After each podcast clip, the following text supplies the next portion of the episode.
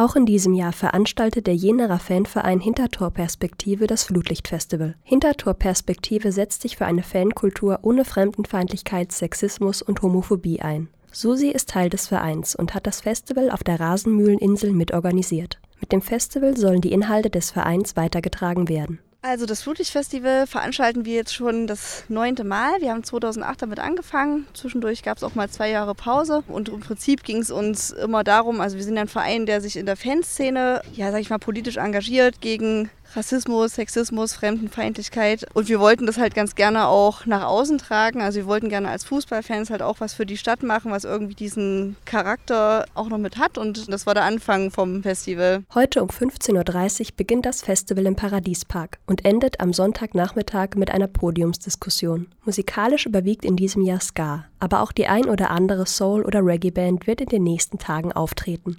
Hintergrundperspektive verlangt keinen Eintritt. Auch mehrere Vorträge können kostenlos besucht werden. Unser Überthema ist im Prinzip Freiräume. Da haben wir insgesamt fünf Vorträge. Das geht los mit Mobit am Freitag. Die machen einen Vortrag zur neuen Rechten im Kulturkampf gegen die Demokratie. Also da geht es so ein bisschen um die aktuelle Entwicklung. Rechte Parteien sind eher auf dem Vormarsch und auch so ein bisschen dieses Gedankengut wird gefühlt mehr nach außen getragen. Genau, dazu wollen wir einen Vortrag machen. Und Samstagabend, eins meiner persönlichen persönlichen Highlights kommt jemand, der einen Vortrag macht zu Fankultur im Kriegsgebiet in Syrien. Warum ist Fankultur dort wichtig und vor allen Dingen, wie hat sich es auch entwickelt und also auch im Zusammenhang mit dem Bürgerkrieg? In diesem Jahr begleiten das Festival zwei Ausstellungen. Die europaweite Ausstellung Fantastic Females beschäftigt sich mit Frauen in der Fußball-Fankultur und erzählt ihre Geschichten. Die zweite Ausstellung hat Hintertorperspektive selbst erarbeitet. Darin geht es um Freiräume oder alternativ emanzipatorische Orte in Jena. Genau, wir wollen die einfach so ein bisschen aufzeigen, gerade weil es ja auch so sehr gerade in der Diskussion ist. Dass, äh, es gibt Freiräume, die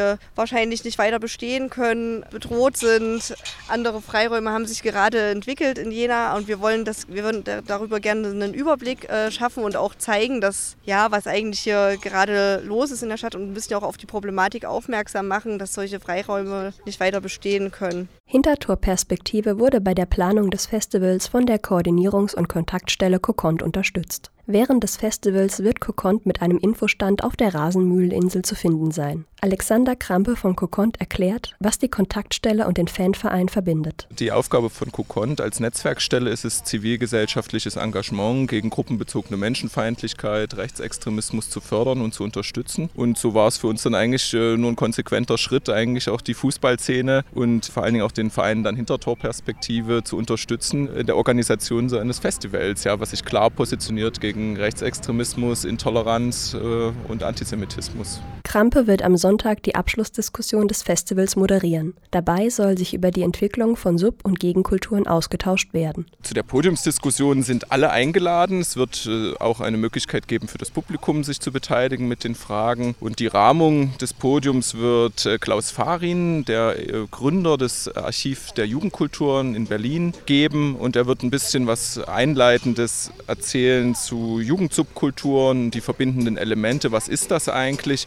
Und dann wollen wir ins Gespräch kommen mit Aktiven aus der Fanszene hier in Jena und noch äh, auch politisch Aktiven und da einfach schauen, gibt es Generationen in der Subkultur? Wenn ja, wie stehen die im Verhältnis zueinander und wie kann man auch voneinander lernen? Das wird eben das, der groß, das große Erkenntnisinteresse sein. Ja.